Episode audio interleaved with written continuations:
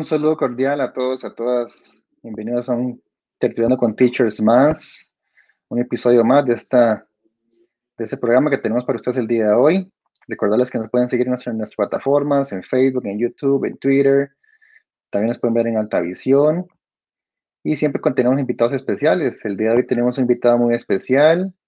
Se llama Eric Herrera, es docente de la Universidad Técnica Nacional y de la Universidad Estatal a Distancia. Recientemente, pues tiene eh, conocimientos amplios en la tecnología dig- digitales y eh, últimamente también en los efectos del teletrabajo y de la conectividad 24/7, tema que queremos abordar también, que es un tema pues muy actual, que estamos todos pues en, en el tema del contexto de la pandemia, que se ha intensificado el teletrabajo y la conectividad, entonces es un tema que quedó muy competente, por por eso lo hemos invitado el día de hoy y lo agregamos a la, nuestra transmisión. Hola Eric, un saludo, ¿cómo le ha ido? Pura vida. Buenas tardes, Josué. Ah, muy contento de la invitación en este tema que es algo que yo creo que todos tenemos en mente, pero muy pocos lo expresamos, a veces porque nos lo dejamos para nosotros mismos y otras veces porque no tenemos con quién hacerlo. Y es un tema que afecta a todos en general. En el caso de nosotros somos docentes, pero a, a todo el mundo afecta. Claro, claro. Es un tema pues que lo queremos abordar el día de hoy, puesto que es un tema que está muy en boga, ¿verdad? Todos estamos hablando del teletrabajo que ha aumentado tanto con la pandemia, también que ahora la pandemia pues, nos ha mostrado las, los beneficios y también las, las cosas que no son, no son tan beneficiosas de estar pues conectado. Entonces tal vez si nos comenta un poquito sobre, sobre los beneficios, el impacto de la tecnología en la educación, ¿verdad? Y que también ahora en la pandemia pues ha estado más en, en boca de todos. Eh, bueno, sí, como es saber de todos, ¿verdad? Antes de la pandemia, ah, cuando se nos contrató a la mayoría de personas, se nos contrató para un trabajo de carácter presencial. Sin embargo, debido a la pandemia, tuvimos que adaptarnos a lo que es el teletrabajo, en el cual se usa eh, mucho eh, la tecnología. No solo la computadora, sino otros dispositivos y un montón de herramientas. Eso nos ha ayudado un montón. Es la tecnología casi que ha salvado un montón de trabajos que si durante la pandemia, ya que las empresas han mandado a su personal a, hacer teletrabajos y no hubieran tenido que despedirlos o eh, cortarles el, contrato temporalmente. Eh, ¿En qué nos ha ayudado esto? Bueno, en general vemos que eh, el medio de comunicación es, es, es, en tiempo real, ¿verdad? Antes yo creo que ahora nos comunicamos más rápido ahora con personas, lo hacemos de manera eh, virtual, ya sea usando el famoso WhatsApp o enviando un email que antes cuando los teníamos en, en la misma empresa y teníamos que ir a buscarlos o sacar una cita para ir a conversar con, con ellos. En esto de la comunicación nos ha ayudado mucho. En el caso de los docentes, ni para qué, ¿verdad? La tecnología nos ofrece muchas ventajas para poder crear mejores eh, ambientes de, trabajo eh, y de aprendizaje para los estudiantes, cosas que a veces no podíamos hacer en el aula, ya que tenemos acceso mucho a lo que son eh, herramientas como videos, audiovisuales en general y tipos de cuestionarios y hasta cierto punto depende del provecho que se le han sacado, se puede decir que los ambientes de aprendizaje de los estudiantes son más, más ricos, tienen más carnita, como decimos, ¿verdad? Están más llenos ahora que trabajamos de manera virtual, eh, que es el aspecto positivo, no todo va a ser positivo, que cuando estábamos de manera eh, presencial. Por ahí es por donde va más que todo los, las ventajas que nos ha traído todo esto de la tecnología durante este tiempo de pandemia. Claro, eh, bueno, en, mi caso que el, yo tengo este, este, este, este asunto, ¿verdad? Que por ejemplo yo no puedo ver ninguna notificación en mi teléfono, por ejemplo, digamos, yo sigo una, una notificación de WhatsApp o de correo electrónico, yo tengo que contestarlo, quitarlo, porque si no, no funciona, ¿verdad? En mi caso, ¿qué tan, qué tan problemático podría ser eso, por ejemplo? Porque yo, yo creo que, digamos, el, eso me, me, pasa a mí, pero igual le pasa a un montón de gente, digamos. Y antes de la pandemia, pues, eh, era pues mucho menos, ¿verdad? las notificaciones que había por WhatsApp, tal vez de correos eran mucho menos. Ahora que tenemos eh, conectividad 24/7, que estamos en teletrabajo a veces, o algunas personas todavía están en teletrabajo totalmente, pues esas notificaciones a veces cuesta como, como hacer la división, ¿cierto? Entre, entre mi hora laboral, entre mi horario laboral y mi tiempo de familia. Eso se ha complicado mucho en, estas, en estos contextos de, de pandemia y de teletrabajo. Totalmente de acuerdo, José. Básicamente vamos por partes. Eh, a nivel legal, el artículo 69 del Código del Trabajo establece que es obligación de, de, del patrón dar oportunamente a los trabajadores los útiles instrumentos y materiales necesarios para ejecutar el trabajo eh, convenido, debiendo suministrarlos de buena calidad y reponerlos tan luego como dejen de ser eficientes siempre que el patrón no haya consentido que en aquellos eh, casos importantes, no necesarios, no se usen herramientas propias. Eh, que yo sepa, ningún patrono ha llegado a ofrecer algún documento en el que le dice al, al docente o al trabajador en general que use su teléfono o que use su computadora o que use su internet. Esto ha causado que nos y que todo mundo esté usando eh, objetos personales para y los está poniendo al servicio de una empresa sin ni siquiera mediar un, un documento que así lo avale. Simple y sencillamente el patrón dio por un hecho de que vamos a trabajar de esta manera. No sabía si el, el trabajo contaba con las que se ocupaba algunos de ustedes saben que algunas personas no, no usan, usan teléfonos, los dejan hasta que estén, ya, ya ni sirven, solo sirven para, para, ¿cómo se llama?, para hablar casi. En el caso de las computadoras, lo mismo, y las conexiones de Internet. Eh, un patrón y da por hecho que usted va a tener una conexión de Internet suficientemente buena para poder llevar a cabo todas las labores. Eso es a nivel como nacional, ¿verdad? Eh, que básicamente se, se, podría decir que se está violando el inciso 69 del Código de Trabajo. A nivel de empresa, ¿verdad? En todas las empresas existe eh, lo que es un departamento, antes se llamaba recursos humanos, ahora eh, se le llama desarrollo humano. Eh, generalmente lo conocemos y su trabajo, o el trabajo que conocemos que ellos llevan a cabo es incapacidades, eh, vacaciones y pago de salarios. Sin embargo, ellos tienen muchas más funciones. Una de ellas es la prevención de riesgos laborales. Eh, cuando decimos riesgos laborales, lo malo es que todo el mundo se, se, se, se imagina como que eh, se cayó en la escalera y va para el y vamos a ver qué pasa, pero no.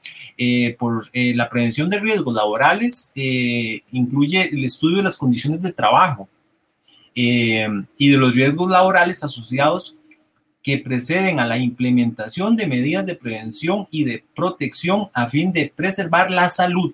Volvemos a lo mismo, tenemos un enredo ahí. Cuando decimos salud, en esos momentos somos ahí, salud es que tenga COVID o que no tenga COVID, salud es que eh, tenga un brazo quebrado o que no lo tenga. Pero no, cuando hablamos de salud, hay que recordar que tenemos salud eh, física, pero también tenemos salud mental y salud emocional, que eso es exactamente eh, por donde va el tema de hoy que la salud mental, como usted lo está mencionando, y emocional, debido a la violación, algo que se conoce como, eh, como, el derecho a desconectarse, eh, se ha vuelto muy confusa. Usted no sabe eh, dónde se están cruzando, si la, si la barrera entre el trabajo y la intimidad, por decirlo así, la vida familiar, la vida personal, está siendo eh, violada.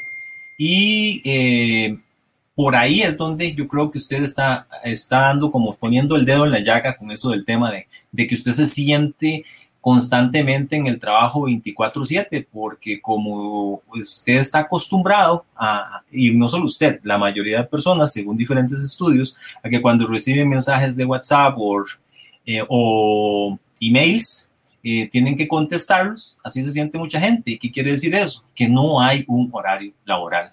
Usted, digamos, si su, su, horario laboral es de 8 de la mañana a 6 de la tarde, si usted recibe un WhatsApp después de las 6 de la tarde o un email o antes de las 8 de la mañana, probablemente usted lo va a contestar y no lo va a contestar en ese horario, sino lo va a contestar fuera de ese horario.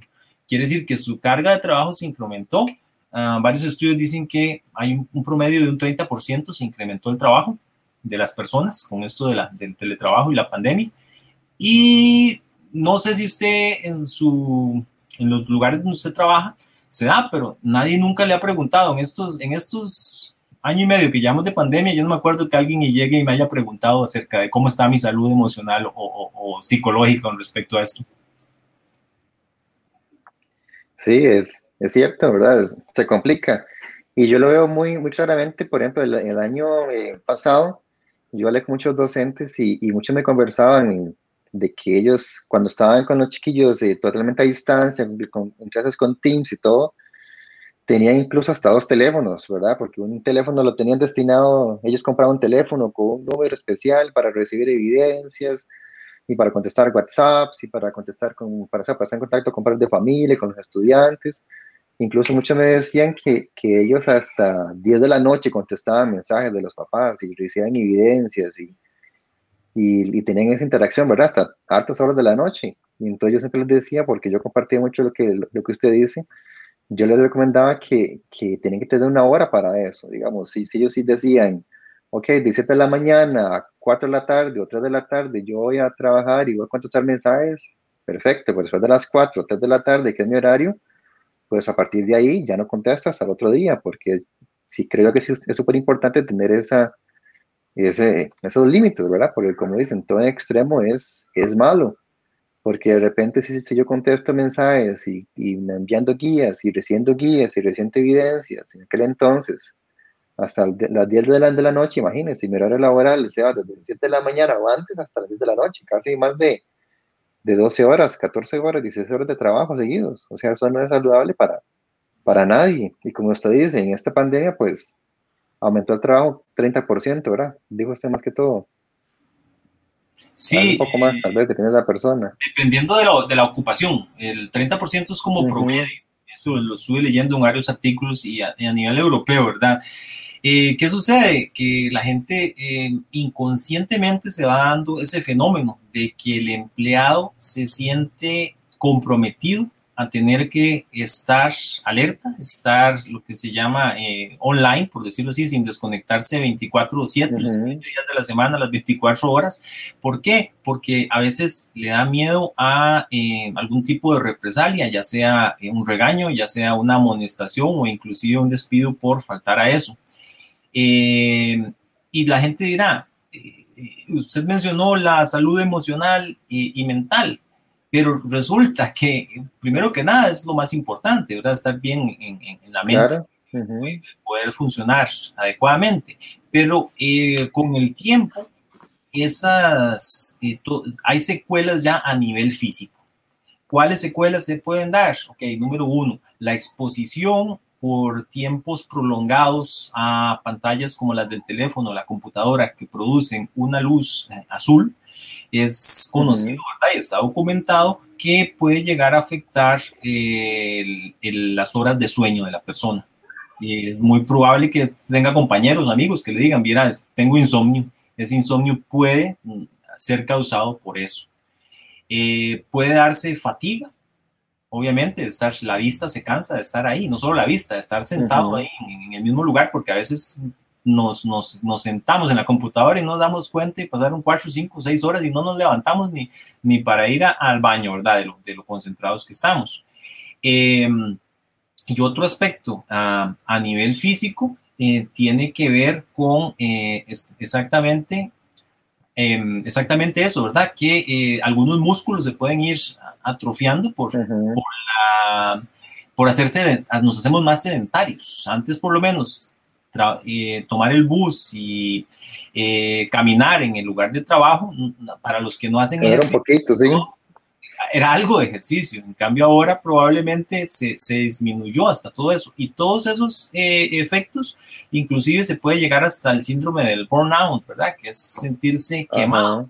Y lo peor es que, eh, yo no sé, pero la mayoría de personas, me imagino que es el caso eh, suyo, que es docente también, estamos, escogimos esta profesión porque nos gusta, nos gusta dar clases, nos gusta interactuar con personas, nos gusta, a veces no es tan bien pagada eh, la remuneración, pero sí hay mucha satisfacción a nivel personal donde uno ve los logros de las personas, pero también el estar tanto tiempo en la pantalla va causando que la persona vaya perdiéndole el gusto a su trabajo, que ha sido otro de los efectos, y entonces ya, ya, ya no ve el trabajo como algo que no solo le traía la remuneración económica que todos ocupamos y por la cual trabajamos, pero también la, remuneración eh, es lo que se llama el salario emocional, que es sentirse bien con lo que uno hace y en el lugar que, que uno lo está haciendo. Claro, Eric, por ejemplo, ahí, ahí con todos esos problemas que hemos hablado, como cuáles serían las recomendaciones para, pues, para ayudarnos a, lidiar con este tema. Porque a veces, como estamos comentando, es tan difícil eh, separarse uno de, del trabajo, ¿verdad? Decir, hasta aquí voy a trabajar, ahora aquí adelante voy a dedicar a mi familia, a jugar con mi hijo, voy a ver una película, etcétera. Porque inclusive ahora, ahora docentes del ministerio, pues tenemos este, este asunto del CIRIMEP que, que ha sido complicado, ¿verdad? En ciertos aspectos y que inclusive ha demandado pues mucho más tiempo de, trabajo eh, fuera del, horario laboral. Ok, voy a, antes de darle las recomendaciones, voy a aprovechar eso que usted está diciendo y es lo siguiente también, que, que también tiene que ver con este comentario último que usted acaba de hacer. Resulta que cuando usted lo contrataron en el MEP, usted tiene un contrato para hacer un trabajo presencial, pero resulta que al pasar a todo esto de la virtualidad, eh, todas las condiciones cambian.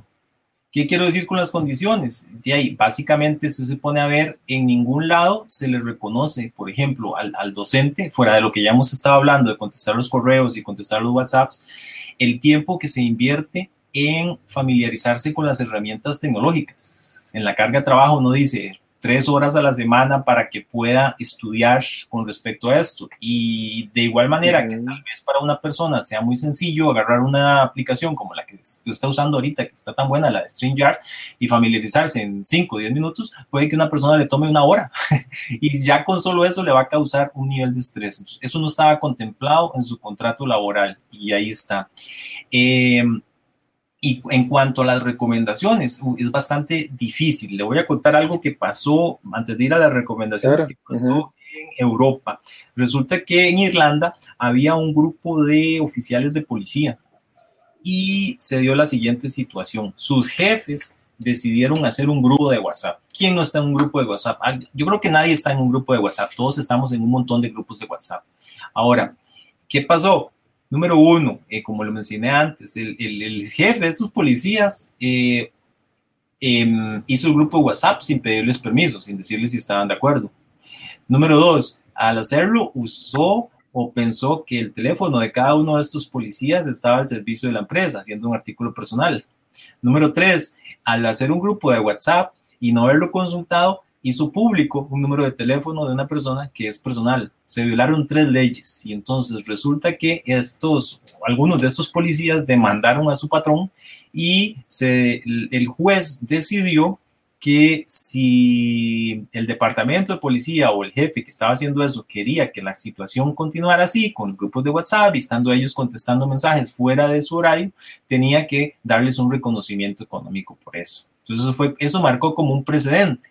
¿Por qué digo esto antes de las recomendaciones? Porque eh, desde el año, hace unos cuantos años, pero especialmente desde el año pasado, en enero, si no me equivoco, el Parlamento Europeo ha empezado a, promover y a pedir a todos los países que implementen políticas para, eh, con respecto a eso, que pongan un nuevo derecho ahí, ¿verdad? El derecho a la desconexión. Em, entonces, las recomendaciones principales, así como en nivel general, irían en tres, en tres caminos. A nivel nacional, yo creo que es hora de que las autoridades, dándose cuenta, porque esto es algo que es muy obvio, yo creo que todo el mundo lo sabemos, pero poca gente lo comenta, empiecen a establecer políticas como esas que se están dando en Europa, ¿verdad? Para que se, se dé eh, se pueda incluir dentro de ya sea la constitución o los reglamentos el derecho a la desconexión, un derecho humano. Eh, a nivel de empresa, bajándole un poquito, es, es necesidad de todas las empresas llevar a cabo procesos de concientización en dos direcciones. Una para los jefes, ¿verdad? Porque los jefes yo creo que no lo hacen adrede, sino que ellos creen, siguen trabajando y trabajando y trabajando y como muchos de ellos lo que hacen es delegar funciones, entonces a veces no pueden medir qué tantas funciones están delegando y cuándo se pasan eh, de, la, de la raya. Entonces, hacer concientización con los jefes para que, que, tomen atención a eso y que traten de, de, respetar las jornadas de trabajo.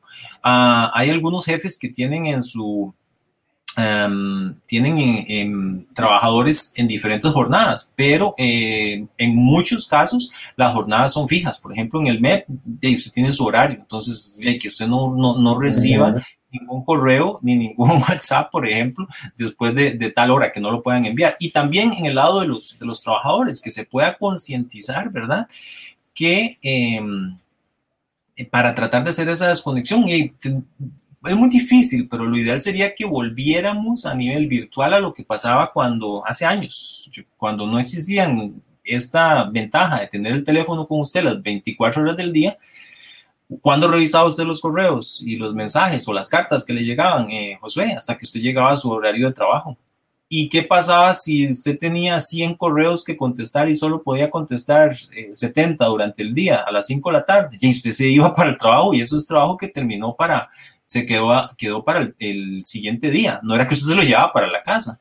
Tenemos que tratar de empezar a pensar de manera virtual con esa mentalidad de que tenemos un horario de trabajo para que nuestra eh, vida, como usted lo mencionó, personal, familiar, eh, no se vea afectado y obviamente eh, tampoco la salud. Entonces serían como tres niveles, a nivel nacional, a nivel de empresa, tanto con jefes como con trabajadores y a nivel personal.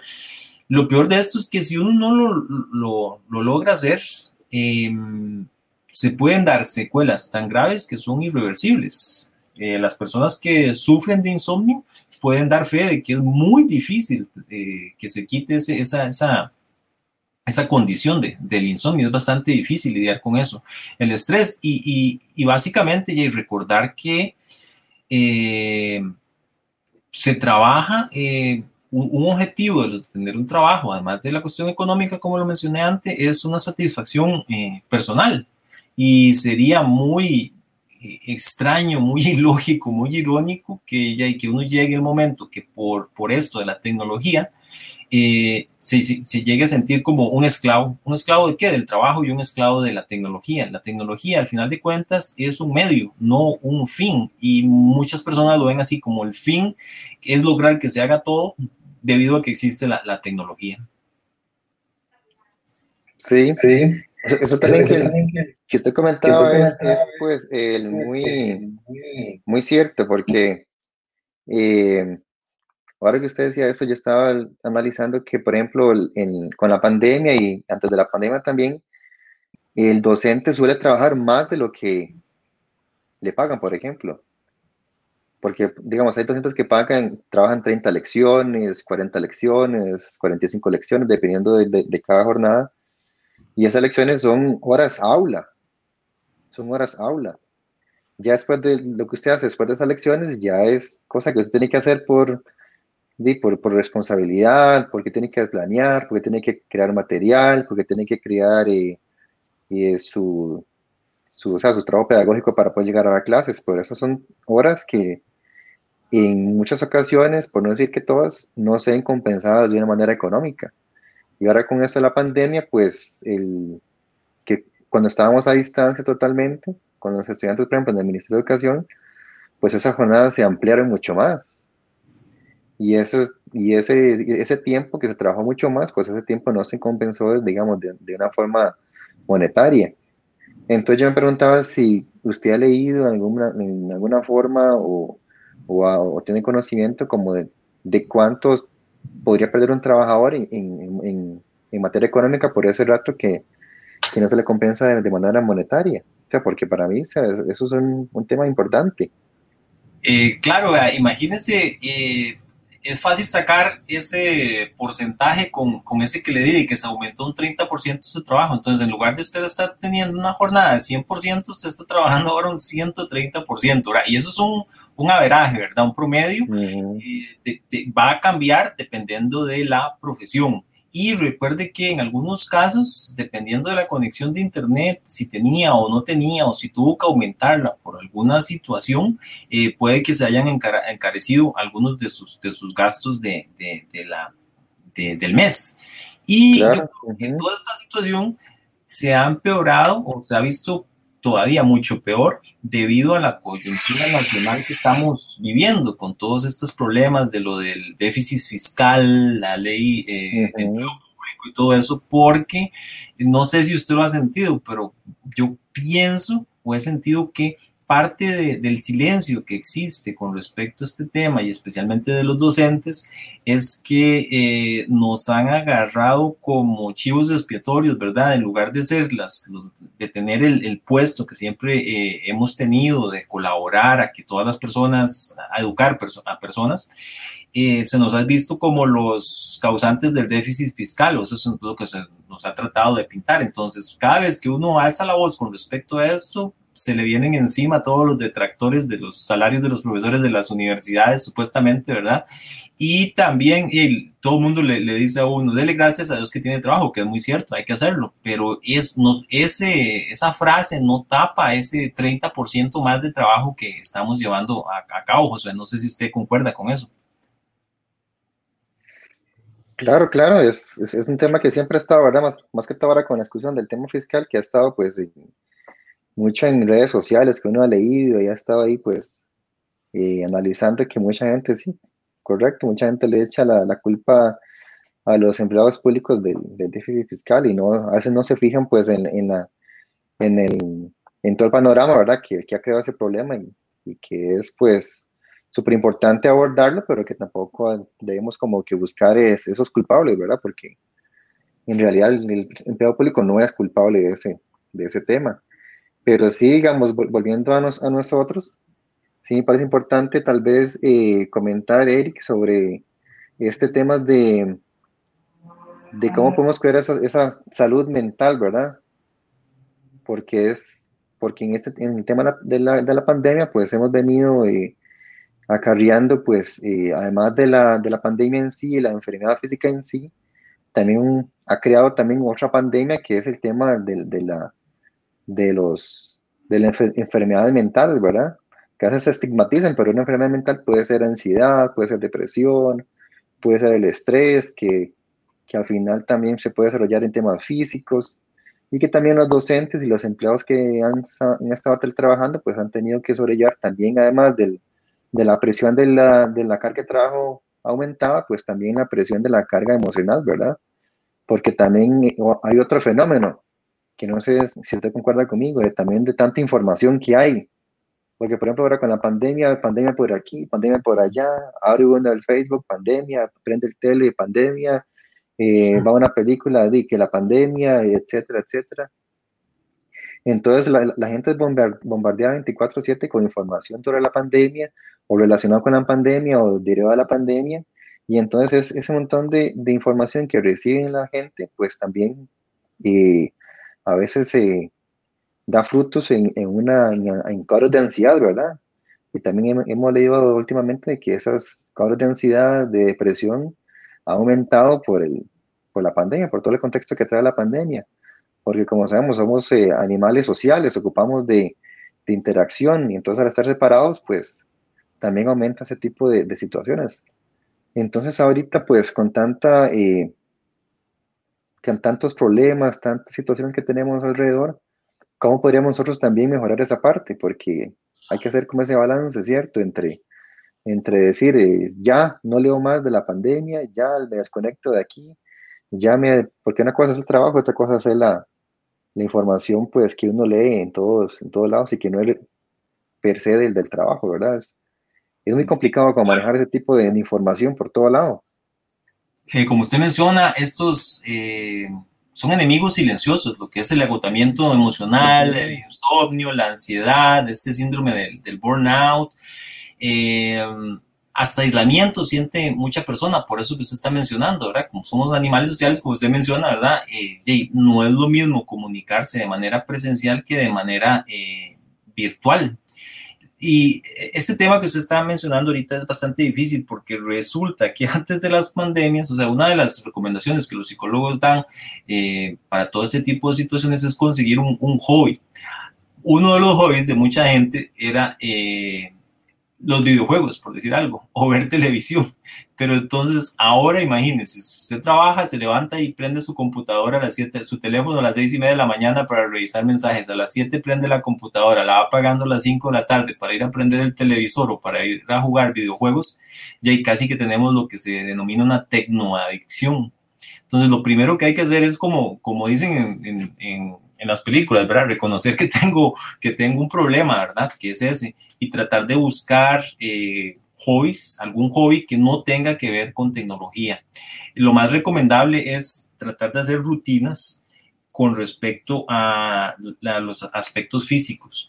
Por ejemplo, sacar un tiempito, igual que saco el rato para ver tele o que saco el rato para videojuegos, o, olvidarme un rato de no contestar eh, los correos y los mensajes de WhatsApp eh, fuera de horario y agarrar ese tiempo, una media hora y irme a caminar, a tratar, ojalá afuera, ¿verdad? Como para recibir un poco de, de aire puro. Y eh, otra cosa importante, tratar de dejar el teléfono en la casa, porque ¿qué pasa? Yo en la mañana se acostumbra a salir a caminar y veo que mucha gente eh, va caminando, trotando con el teléfono. Entonces uno dice, ya, ¿a qué horas estas personas se, se, van a desconectar, solo cuando duermen, si es que no padecen de insomnio, pero si padecen de insomnio, imagínense, pasarían conectados a 24 horas. Eh, la otra recomendación que dan es, cuesta montones, demasiadísimo, pero eh, es tratar de tener pausas. Entonces, si usted va a trabajar, usted sabe que tiene que trabajar de 8 de la mañana a 1 de la tarde, eh, seguido, porque hacerse sus recreitos, levantarse, eh, le están recomendando inclusive hasta tener algunos ejercicios de estiramiento entre, en, estos recreos para poder así alternar entre la actividad mental y la actividad física, porque el problema más grande con respecto a esto, la recomendación tiene que ver con el aspecto físico. Eh, ya no estamos, como mencioné antes, ¿verdad? Estamos muy sedentarios y tras de eso estamos cansados mentalmente, ya no se da aquello de mente sana en cuerpo sano, aquí sería mente enferma en cuerpo enfermo, ¿verdad? En las dos. Y esto ha traído otro tipo eh, de, de, enfermedades también diferentes a esas, de, de, más de carácter físico, pero las recomendaciones tienen que ver más con aspectos físicos y tratar de hacer eh, recreitos, pausas y hacer un poquito de, de ejercicio y cambiar los hobbies, especialmente si ellos tienen que ver con algo que tenga que ver con, con tecnología, porque no sé si usted practica, eh, le gustan los videojuegos y todo eso, ¿verdad? Como el PlayStation y todas esas consolas, ¿verdad? Pero mucha gente será el entretenimiento y ahora si lo hacen están todavía más, más difícil poder eh, desconectarse. Sí. Eric, por aquí nos preguntan en las, redes, en las redes sociales si usted recomendaría, por ejemplo, el uso de alguna aplicación para para, me imagino que dicen que como, como para limitar las horas de, de, contacto con el teléfono. Yo sí, sí sé que hay aplicaciones, por ejemplo, que a uno le dicen, eh, digamos, como que le bloquean mensajes, le bloquean pop-ups, y ese tipo de situaciones del teléfono, pero yo no sé si, si usted conoce alguna como para recomendar. Eh, en este momento no las tengo a mano, pero lo, las puedo eh, compartir para que luego las, las publiquen en, en, su página. Pero sí, hay algunas aplicaciones que ya están hechas con, con uh -huh. ese fin. En algunas de ellas lo que hacen es como un reloj despertador, ¿verdad? Una alarma que cada cierto tiempo le recuerda a usted en el teléfono, lleva tanto tiempo conectado. Eh, haga una pausa y usted ahí, eh, ¿cómo se llama? Eh, dice que de cuánto quiere usted la pausa, si es de 5 minutos, de 10 minutos. Entonces, por eso que le digo, que a veces uno se ciñe tanto se, se, en lo que está haciendo que se le va, no se da cuenta que pasaron tres horas, entonces eso le puede estar ayudando. Hay otras aplicaciones que ayudan a, a bloquear eh, lo que es el WhatsApp y lo que es a bloquear la entrada de correos por cierto tiempo. Entonces, una, un, eh, mucha gente lo que hace es eso, a las 5 de la tarde la tienen ahí ya programada, que a las 5 de la tarde no le va a llegar ninguna notificación de los casos obviamente usted va a tener el WhatsApp abierto si tiene alguna situación familiar o algún amigo, alguien con quien realmente quiera conversar, pero que eh, desde 5 de la tarde a 6 de la mañana o a 7 de la mañana eh, va a estar totalmente apagada y no, no va a poder ver si le entran mensajes de, que tengan que ver con el trabajo, ¿verdad? con las personas que, tal vez no quieran hacer. Pero sí hay varias aplicaciones que tienen que, que, ver con eso. Y bueno, en los teléfonos, ¿verdad? ahora uno muy importante es que eh, la mayoría de teléfonos están ofreciendo eh, eh, este, el mensajito este que uno recibe todos los fines de semana, que dice, esta Ajá. semana su tiempo en, en bajó, su tiempo en frente de la pantalla subió y eso también le puede ayudar a uno a controlar. Pero sí, las, las que más recomiendo son esas, las, las alarmas para estarse dando los recreos y las que bloquean los, los correos y los, los WhatsApps del trabajo desde cierta hora a cierta hora. Voy a buscar el artículo y, y, y las voy a compartir para que después las, las pongan en, en su página. Claro, sí, porque yo sí recuerdo que hay como una aplicación para la computadora también que le, bloquea las notificaciones de Facebook, la- las notificaciones de WhatsApp, las notificaciones de correo electrónico, se lo bloquean. Incluso también creo que en el iPhone y creo que también en el Android está también la aplicación de que solo permite llamadas o solo permite mensajes, pero los contactos que usted eh, seleccione, por ejemplo, de tal hora a tal hora solo puedo recibir eh, llamadas de mi familia, por ejemplo de tal a tal hora ya puedo recibir mensajes de todos los, de todos los demás. Pero sí, Sí, también voy a buscarlos para, para, para poderlo compartir. Muchas personas piensan también, eh, Josué, que el trabajar tanto tiempo eh, hace a la persona productiva. Mucha gente se siente así, pero a veces es todo lo contrario. Eh, porque la tecnología tiene una gran desventaja y es que eh, hace difícil que uno se concentre. ¿Por qué? Por eso que usted dijo las famosas notificaciones. Usted está ahí haciendo su Sí, trabajo, planeando su clase y de un momento a otro le entra un correo. Entonces ya lo sacó de ahí eso y, y ya dejó de ser productivo en ese momento. Le entra una notificación de Facebook, le entra una notificación de WhatsApp. Eh, de hecho, en estos estudios que hace la famosa OCDE, Costa Rica está en el lugar número 3 en un ranking que ellos tienen, que es un ranking negativo, que compara el número de horas que trabaja cada persona con el, Ujú. el, el- el margen de productividad. Y entonces somos el número 3 de los que trabajamos más horas por semana. Eh, pero estamos muy, muy, muy abajo en lo que es productividad. De hecho, los únicos que nos ganan, si no me equivoco, eran México y Chile o México y Colombia, que están peor que nosotros. Pero después de ahí, nosotros trabajamos más horas y somos menos productivos. Entonces, hasta por ahí es importante que, que alguien, no sé si la Caja Costarricense de Seguro Social o algún, alguna dependencia específica, igual que existe la IAFA, ¿verdad? De, de, de dependencia de fármacos, deberían ya empezar a, hacer un instituto de este tipo que, que pueda ayudar a las personas que, que tienen o que tenemos ese problema de, de tecnoadicción. Claro. Pero que usted comenta eso, me acordé de que hace muchos años, bueno, sí, hace muchos años yo leí un estudio de, no sé si fue en Asia, por esos países de Asia, que, que habían hecho un estudio, por ejemplo, de que mandaban al, trabajador a dormir 20 minutos, una siesta de 20 minutos, en horario laboral, hasta tenían como una sala y todo para que, para que los empleados fueran a dormir 20 minutos, y al final les resultaron que eran mucho más productivos después de dormir esa, esa siesta. Entonces, eh, es, es, curioso, ¿verdad? Del, del, del, de la forma en que, o sea, una, una siesta que a veces es como, como estigmatizada, ¿verdad? De, de vagabundería o de no producción por ese ratito, de, porque incluso era una, me, me acuerdo que era una, una, una, sala totalmente oscura, con sus espacios para dormir 20 minutos, y llegaba el empleado, dormía 20 minutos y después salía a hacer su, su horario laboral normal, y al final concluyeron que eran mucho más productivos cuando tenían esa, esa siesta. No, y no solo el hecho de la siesta, José, imagínese que usted esté en su lugar de trabajo y que llegue su jefe o un encargado de la empresa a sacarlo de su cubículo, de su oficina para llevarlo a dormir.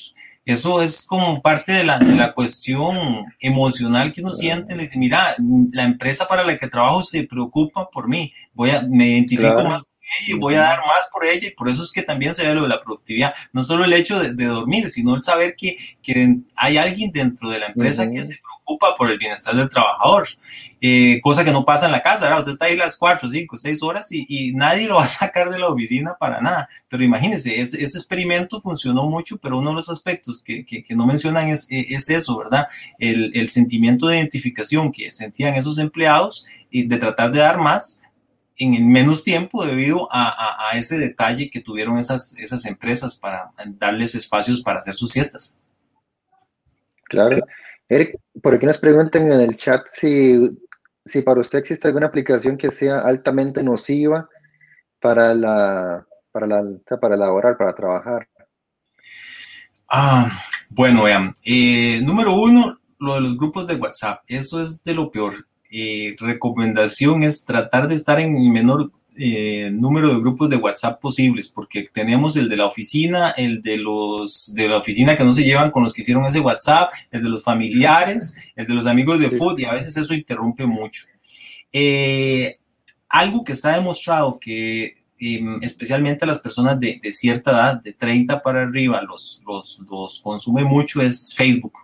Entonces entra una notificación de Facebook y entonces uno quiere como ir a ver ahí y eso lo de, por un lado lo desvía de lo que está haciendo, lo hace menos productivo y por otro lado y lo tiene conectado porque eso que pasa no solo durante el, horario laboral, sino fuera del horario laboral. Mucha gente termina, se los ve en el bus, ¿qué hacen?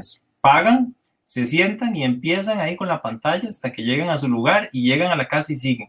Para mí Facebook es de las, ah, en personas de 30 años para arriba, tal vez puede que en los otros, en personas menores también, pero el estudio que leí decía que era una, una eh, aplicación bastante nociva por eso. Y tras de eso, y sabemos lo que pasa con Facebook, ¿verdad? Que si a veces lo que vemos en Facebook es eh, como la mitad verdad y la mitad mentira y a veces nos ayuda, nos manipula de alguna manera nos manipula a, tener pensamientos a favor o en contra de, algo. Pero ah, desde ese punto de vista, yo leí un artículo en el cual eh, Facebook es considerada de, las que más distrae y más hace que uno se haga más adicto a, eso. Sin embargo, ya depende. En el caso de los adolescentes o de personas de, ciertos jóvenes, y uno ve ese montón de juegos que hay ahora, ¿verdad? De, que tienen en el teléfono y como los teléfonos ahora son tan, tan potentes, ¿verdad? Que tienen tanta capacidad. Antes poca gente tenía acceso a, poder jugar ciertos videojuegos en sus teléfonos. En cambio ahora es, casi que todo el mundo puede hacerlo. Pero sí, Facebook es una de las que yo considero que, que distrae más y, y, hace que uno se haga más adicto a estar viendo todas esas informaciones. La mayoría de personas, ustedes preguntan que dónde es que se informa, dónde agarra las noticias y no le van a decir ni de las que dan en canales X o canal Y, le van a decir, la leí en Facebook por los diferentes eh, enlaces que ellos publican. La leí en el, en el de forma. sí, claro, claro. Eric, también por aquí nos preguntan en el, en el chat de que cuando yo me doy cuenta que soy tecnoadicto? Ahora que usted comentaba seguramente lo de la tecnoadicción. Básicamente. ¿Qué señales tengo para saber que soy tecnoadicto? Ok, hay diferentes señales. La primera que puede hacer es medir el número de horas que usted eh, pasa eh, conectado a los dispositivos eh, durante el día. Dispositivos, llámese teléfono, llámese em, computadora. número dos, cuando usted sale a algún lado, no sé si usted le ha pasado, José, espero que no, de que usted va para algún lado y se le olvida el teléfono en la casa y ya eso le causa cierto eh, sentimiento de frustración y algunos hasta se devuelven. Y los que no se devuelven pasan todo el día pensando como que no se bañaron, como que les faltó algo, ¿verdad? Como que dejaron la billetera en la casa y cuando fue el teléfono y antes nadie andaba con teléfono y todo eso. Eh, número tres, ya que sería lo más serio, es cuando uno empieza a ver em, cambios físicos, esos cambios físicos. Número uno, el insomnio. Si usted ve que le cuesta eh, dormir, ese es uno de los, de los em, síntomas de que usted está, especialmente, obviamente, conectándolo con el número de horas que usted pasa conectado a dispositivos móviles.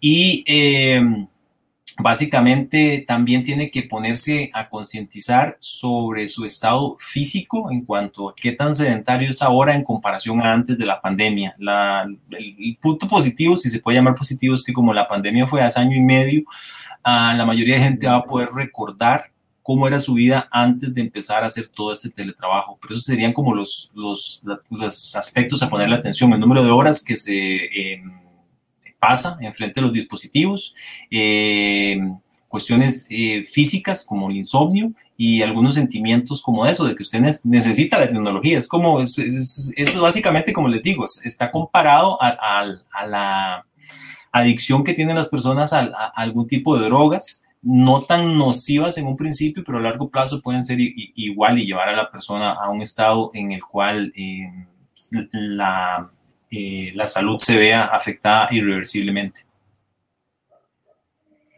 Claro. Eso, es súper importante porque eh, a veces unos o a veces somos adictos a la tecnología, pero no, y no nos damos cuenta porque vemos que es muy normal andar con el teléfono, porque todo el mundo lo anda, el teléfono y facebookeando y enviando WhatsApps, y en eso nos pasa horas de horas y no nos damos ni, cuenta. Y cuando, ¿Y ustedes, ya nos damos cuenta, somos adictos al asunto y, ¿sí? Usted es docente yo soy docente, ¿verdad? Y el problema más grande desde el punto de vista que tal vez lo, lo, compartamos es de que no nos damos cuenta porque no hay educación con respecto a eso. No hay ningún curso, no hay educación que le diga a usted de los peligros de la tecnología, de todo esto que estamos, que hemos conversado durante el día de hoy. Y ya mucha gente se da cuenta de eso ya cuando es demasiado tarde. Debe de haber educación especialmente con, con, todo el mundo, pero con las personas jóvenes con las que hay que ser, eh, hay que empezar, ¿verdad? Con respecto a esto, y usted ha visto la mayoría de, de, de niños, ¿verdad? Que los papás usan los teléfonos como niñeras. Es mal que les están haciendo, los están haciendo adictos, tecnoadictos desde muy jóvenes, pero mucho tiene que ver el, el gobierno hasta cierto punto por no haberse preocupado por la salud emocional eh, de los trabajadores y por no invertir en programas para poder educar a la gente con, con respecto a esto, igual que nos educan muy poco. Vea que usted se pone a ver qué tanta educación nos dan el peligro de las drogas y el peligro del alcohol, usted ve que es poca. Imagínese ahora con la tecnología, usted es cero. Sí, Eric, es que también es muy difícil porque resulta que Soledad se nos ha vuelto como una herramienta de trabajo también, dependiendo de, lo que usted haga. Por ejemplo, uno que es docente, de repente anda buscando alguna imagen y la ve en el celular, y entonces la graba y la imprime, o, o, algún video, entonces lo está chequeando y lo, lo baja ahí, o lo, lo, manda por WhatsApp a un grupo de, de, de, estudiantes que tenga por ahí, o un, inclusive un documento de Word que tengan que modificar y enviar, lo ve por ahí mismo y lo envía, recibe correos, o sea, se ha vuelto también una herramienta de trabajo, pero de hasta qué punto también se nos vuelve adicción estar en todo eso, porque entre, entre tanto y tanto resulta que veo el Facebook, entre tanto y tanto resulta que reviso el WhatsApp, entre tanto y tanto reviso que eh, Twitter o si tengo Instagram, porque hasta eso, no solo Facebook, tengo un montón de redes sociales, tenemos un montón de redes sociales que, que de repente tengo una notificación de una, notificación de otra, tengo ocho correos electrónicos, tengo que revisar cada uno, etcétera.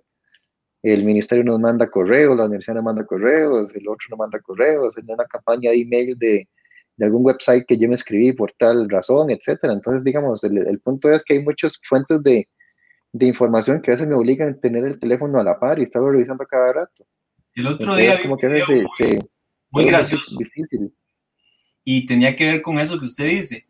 Imagínense lo que pasa. En este video lo hacían uno imaginarse, eh, usted dice, es una herramienta, el teléfono es una herramienta. ¿Qué pasaría si todas las personas hicieran eso con sus herramientas? Usted se imagina una persona que chapea llevándose el machete, andándolo las 24 horas y acostándolo ahí a la par, ahí en su mesa de noche o a una persona que, eh, a un barrendero, ¿verdad? Llevándose un, una bolsa de basura ahí eh, eh, que huele mal y poniéndola ahí a la orilla de la cama, como hacemos nosotros como, como con, con, ¿cómo se llama?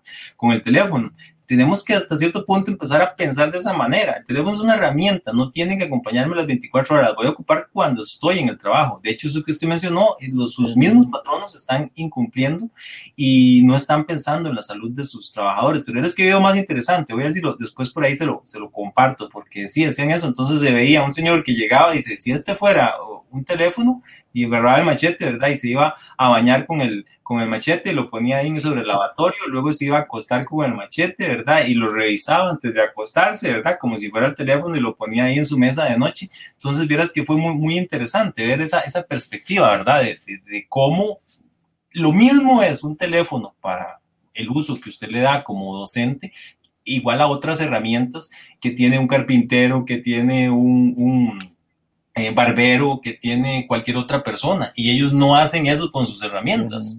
¿Por qué nosotros sí hemos llegado a, ese punto de usar las herramientas tecnológicas de, esta manera? Correcto, sí, porque es que digamos, antes el teléfono celular era, era, más para llamar.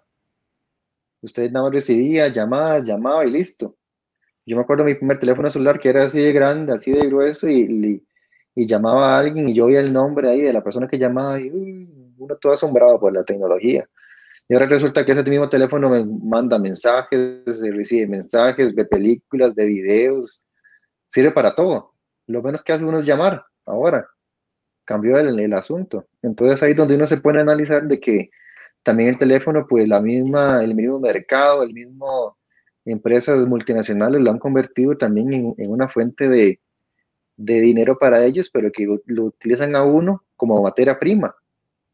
Porque no sé si ha visto usted un documental que está en, Netflix que se llama, eh, eh, no el nombre, pero el asunto era que el, que el, documental dice que y hay algoritmos de Facebook, por ejemplo, que usted, si usted le da like a, una, a un producto que vio ahí, entonces el algoritmo le envía a usted mensajes sobre eso que le interesa a usted y, y lo va llenando, entonces como que lo va atrayendo al teléfono y a buscar información sobre lo mismo.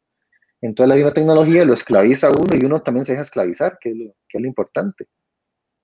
Sí, exactamente, tiene razón en todo lo, lo, que mencionó. Esas famosas, las inteligencias artificiales hacen que dependiendo del contenido que usted revisa por gusto propio, eh, llega un momento en que eh, ese, hay un algoritmo que busca eh, enlaces similares a productos o a temas similares a los que buscó para seguir atrayéndolo a eso. Acuérdense que entre más usted vea, eh, corra un video, vea una, un anuncio o lea un artículo, las compañías ganan entonces sí, nos, nos están manipulando de esa manera. Pero volvemos a lo mismo. ¿Quién debería de tomar cartas en el asunto para poder eh, ayudar a todos?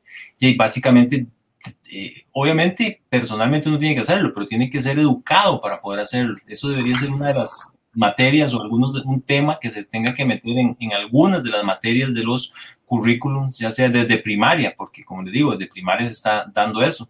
Eh, y lo vemos así, es, esta tecnoadicción, ¿verdad? Y, este derecho a desconectarse inclusive afecta a los niños, porque muchas de las tareas que les dejan, inclusive fuera de pandemia, en, colegios, tienen que ver con que vayan a eh, buscar imágenes de tal cosa, vayan a buscar información de esto, vayan a buscar qué hace uno. Y lo más sencillo, inclusive para los niños, es buscarlo en Internet. Entonces, ya desde, ni, desde niños empiezan a padecer de ese...